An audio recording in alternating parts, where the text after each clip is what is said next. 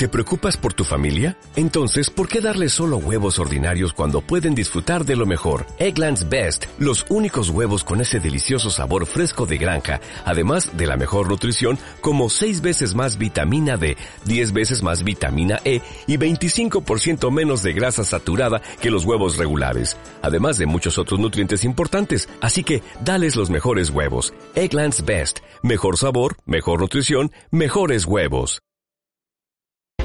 Pues eso es lo que vamos a intentar hacer, ganar, aunque ganar a la agencia tributaria es un poco difícil. José Antonio Almoguera, experto en asesoría fiscal y financiera, un placer tenerte aquí y saludarte y darte la bienvenida en nombre de esta nueva etapa de Visión Global. Bienvenido. Muchas gracias. Aquí estaremos. Bueno, que hablaba de un programa para ganar que ganar a la agencia tributaria es misión imposible.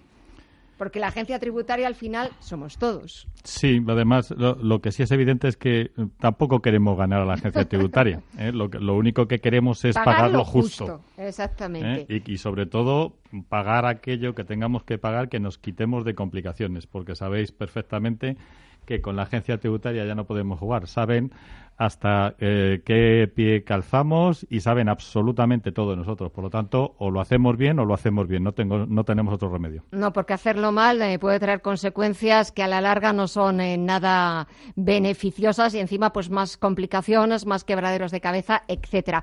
Bueno, les recuerdo que esto es un consultorio que ustedes pueden llamarnos. Ahora les facilito el número de teléfono para hacerles las preguntas, las consultas sobre la declaración de la renta mm, que dentro de poco ya comenzará la campaña. Cualquier pregunta que tengan, eh, pues si ha cambiado su régimen de, o si han pasado de ser, de trabajar eh, por cuenta ajena por cuenta propia, cualquier tipo de pregunta, de consulta, algo que estén dudando, que no sepan exactamente eh, cómo pueden hacerlo.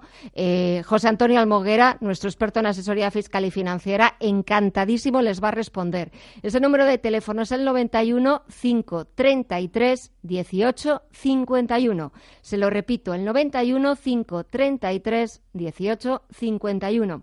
José Antonio, hasta que nos empiecen a llamar los oyentes, ¿cuáles son las cosas principales, imprescindibles que tenemos que saber en esta nueva declaración de la renta? ¿Hay algunos cambios significativos? No hay, eh, es decir, para este año no hay ningún cambio significativo, especialmente. Únicamente para este año en cuanto a compensaciones, es decir, cuando tenemos eh, minusvalías en la base imponible del ahorro, esas minusvalías en este año 2017, que es la declaración que vamos a hacer ahora, se pueden compensar con hasta el 20% de los rendimientos positivos. Anteriormente era el 15 y para este año 2018, que la declaración la haremos en el 2019, será el 25. Pero nada más, es decir, lo único eh, cuestiones prácticas que nos tenemos que acortar en esta declaración, que por cierto empieza en abril, como sabéis, eh, será pues eh, que nos acordemos de qué tenemos que compensar de otros ejercicios, las pérdidas que tenemos y que no nos equivoquemos. Y sobre todo, una cuestión básica importante, y ahí ya os digo que el que no lo haga bien, que espere la carta de Hacienda, el tema de los alquileres. En los alquileres este año están haciendo inspección a todos. Por lo tanto, tenemos que saber qué gastos son deducibles, tener el justificante correspondiente, nos van a pedir las facturas y, por cierto, facturas con IVA. ¿eh? Lo otro no son facturas y no sirve para nada. Pues, eh, José Antonio, si te parece, vamos a dar paso ya a las llamadas de, nuestros oyentes. Emilio, muy buenas tardes. Hola, buenas tardes. ¿Qué tal está? Muy bien, muchas gracias. Me alegro mucho. Pues haga su pregunta, por favor. Vamos a ver, yo he recibido de Hacienda un requerimiento de la declaración del año 2015. Eh, al final, pues bueno, he aceptado la nueva liquidación que me hacían porque había habido unos que yo considero que son errores o mala interpretación y lo que me ha sorprendido es que Hacienda, eh, aparte de la nueva declaración con la eh, la corrección de esos errores, lo que me cobra son intereses desde el día eh, 30 de junio del 2016 hasta la fecha. Entonces, los retrasos de Hacienda, el que Hacienda no sea diligente en hacer su trabajo, etcétera, etcétera, parece ser que cuanto más tardan, más tiene que pagar el ciudadano. Me parece, eh, aunque sea legal, me parece totalmente injusto, vamos. Emilio, eh, ¿tienes alguna pregunta que hacerle o que te añada no, algo? No, no, Bueno, perfecto. sí, tengo, tengo una nueva sobre este mismo caso, el que después de ese requerimiento y haber pagado, lo que recibo también es una propuesta de sanción, cuando en realidad pues ha quedado demostrado que en definitiva no es eh, no ha habido mala fe, no ha habido una tergiversación voluntaria de datos, sino que ha sido una mm, no correcta o una eh, mala interpretación de, de la legislación. Pues Emilio, un placer. Gracias y hasta la próxima. A ver, José eh, Antonio. Emilio, la primera cuestión, pues, pues sí, es decir, te recuerdo que efectivamente desde que hay que hacer el pago de la declaración de la renta hasta que entre comillas, están enviado la liquidación complementaria, sí hay que aplicar intereses. También te, te, comento que Hacienda, lo que pasa es que no desde esa fecha, sino desde enero del año siguiente, en el caso de que no haya devuelto, también se le aplica intereses. Y en cuanto al otro, es decir, la sanción, pues efectivamente, a todo el mundo le viene la sanción. Eh, te aconsejaría que estuvieras de acuerdo, que la pagaras, porque sabes que si estás de acuerdo y la pagas, te hacen una reducción del 50%. Y el no saber la ley no exime de su cumplimiento, con lo cual eh, ahí nos tienen pillados. ¿eh? No te compliques la vida. Eh, ha habido un error por falta de saber lo que hay que hacer, pero Hacienda siempre, y vuelvo a decir, siempre cobrará una sanción. Y esa sanción, estate de acuerdo y te ahorras el 50%. Ángel, muy buenas tardes. ¿Sí? Hola, buenas tardes. Hola, buenas. Díganos.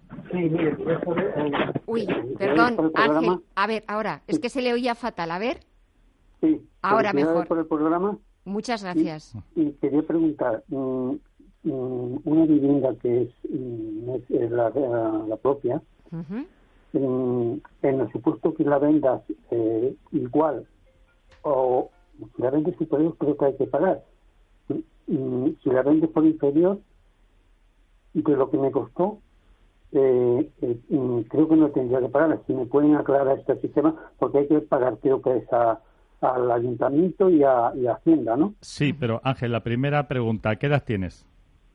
Eh, eh, 59. 50. Es que es muy importante y ahora te diré por qué. Vale, eh, y es tu vivienda habitual, ¿no? Cuando me dices la No. propia, es que esa es la diferencia. Vamos a ver, eh, si es vivienda habitual o no es vivienda habitual, tiene una connotación No es importante. vivienda habitual. Perfecto, pues ahora mismo sobre la marcha te explico si quieres cómo tributa. Ángel, muchísimas gracias. Gracias. Hasta la próxima.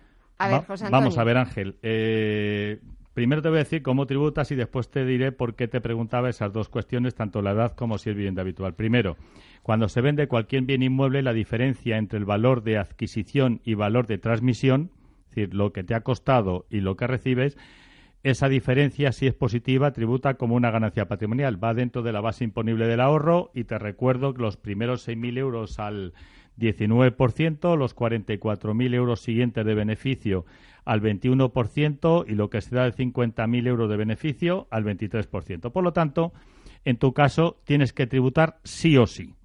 ¿Por qué te preguntaba lo otro? Porque si tú tuvieras más de 65 años y fuera tu vivienda habitual, en ese caso, re- es decir, estarías exento de tributar. Eso es importante.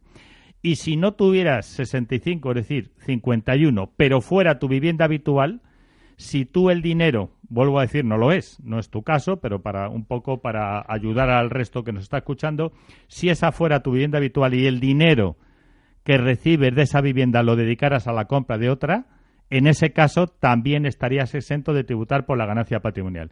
Y te recuerdo, hay una ganancia patrimonial que es la de Hacienda, la de la renta, en la cual tienes que tributar por lo que te he dicho, y otra que se llama la plusvalía municipal, que es el incremento del valor de los terrenos, que eso también tienes que tributar y el cálculo te lo hacen en, la- en el ayuntamiento. Vuelvo a recordar los números de teléfono para cualquier consulta. Es el 91 533 18 51. Estábamos antes hablando, nos estás contando, José Antonio, el tema de los alquileres, todas las facturas, los gastos deducibles. Pero, por ejemplo, otro tema, ¿qué pasa con los planes de pensiones?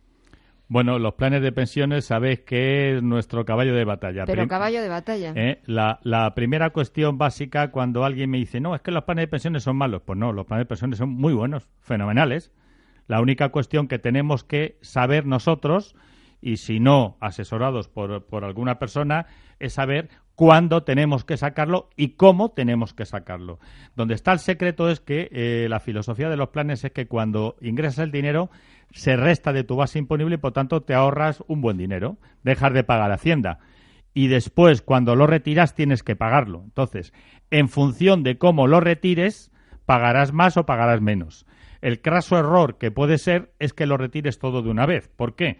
porque si tienes acumulado una cantidad importante, eso significa que al final lo que retiras más lo que has ganado ese año, porque va dentro de rendimientos de trabajo, te van a hacer tributar al 45%. Por lo tanto, eso es una burrada. Hay que asesorarse y ver qué parte se saca de una forma y qué parte de otro. Se puede sacar una parte de una vez, el resto durante varios años, todo esto en función de bajar la progresividad del impuesto, que es donde está el secreto. Hay que bajar la, la, progresividad del impuesto. Y sobre todo, cuestión básica, recordar al 31 del 12 del 2006, todo lo que tengamos acumulado, sí tiene una bonificación del 40%, es decir, solamente tributaríamos por el 60%. Eso y solo eso es lo que en principio podría ser interesante sacar de una sola vez. Pedro, muy buenas tardes. Buenas tardes. Díganos. Muchas gracias por las atenciones. No, gracias a ustedes por llamar y por estar ahí escuchando. No, no. Gracias. Bueno, eh, la consulta es la siguiente. ¿Qué tratamiento hay que darle a una segunda vivienda con 25 o 30 años? Es decir, no creo que los valores se puedan considerar los mismos en función de la inflación de hace 30 años que de hoy día por las diferencias, digo, entre el valor de compra y valor de venta. Estamos hablando, Pedro, de una venta, ¿no? Sí, una venta. Bien, pues... Muchas gracias. lo oigo por la radio. ¿Adquirido cuándo, Pedro? Dime, dime qué fecha. ¿en qué no, Pedro, ¿en qué año la, en qué año, la, compraste? Pues aproximadamente hace unos 30 años. Sería sobre el 70 y vamos a ponerle sobre el 80, no tengo el dato ahora perfecto. Vale, perfecto, perfecto. Pedro, gracias, buenas tardes. A ustedes, buenas tardes. Hasta luego. Eh, has dicho algo evidente, que son los valores. Pues antes, para, para un poco compensar esto, había lo que se llaman coeficientes de actualización que los han quitado. ¿eh? No obstante, te comento, y es tu caso, todas aquellas viviendas adquiridas antes del 31 del 12 del 94, que vuelvo a decir es tu caso, la ganancia patrimonial que se haya tenido hasta el 19 de enero del 2006, esa ganancia patrimonial estará exenta de tributar. ¿Por qué? Porque se aplica en algo que se llama coeficiente reductor. Y ese coeficiente reductor te hace que esa parte de la ganancia patrimonial esté exenta y solamente tributes por la ganancia patrimonial que se produce desde el 20 de enero de 2006 hasta que hayas vendido la vivienda.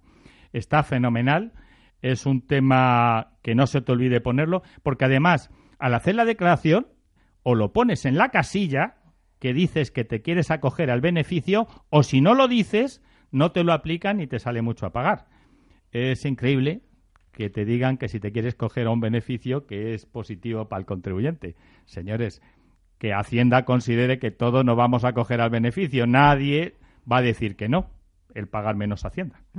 ¿Te acuerdas que, el, primer oyente que nos ha llamado, Emilio, hablaba de una sanción? Le decías que aceptara esa sanción porque si la aceptabas tenías una bonificación del 50%. Pues nos acaba de llamar otro oyente para decir que no, que es del 25%. No, pues eh, en, principio... Por eso, para que, para que lo aclares. De, no, no, eh, en principio lo, lo, pone, depende de lo que haya sido el, la circunstancia, ¿no?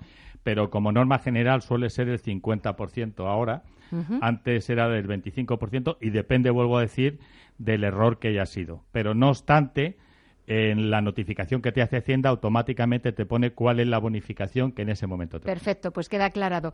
Y para terminar, como muchas de las preguntas han ido también sobre el tema de la vivienda, ¿cuál es el concepto que le vale a Hacienda de vivienda habitual? Pues con la vivienda habitual Hacienda nos está complicando mucho la vida, ¿eh? porque los contribuyentes que queremos todo el beneficio del mundo hemos considerado vivienda habitual cualquiera. ¿eh? Vivienda habitual es aquella en la que vive algún miembro de la unidad familiar por un periodo mínimo de tres años, ¿vale? Es decir, esos hijos que siguen viviendo con sus padres porque no hay quien les eche de casa y se han comprado su vivienda y han dicho, pues me quiero deducir como vivienda habitual, que sabéis que antes del 2012 se podían deducir y todavía sigue existiendo el beneficio de aquellas adquiridas anteriores. Bueno, pues Hacienda lo que está diciendo, señores, yo me creo todo, pero voy a hacer inspecciones. ¿Y sabéis cómo hace las inspecciones? Mirando consumos.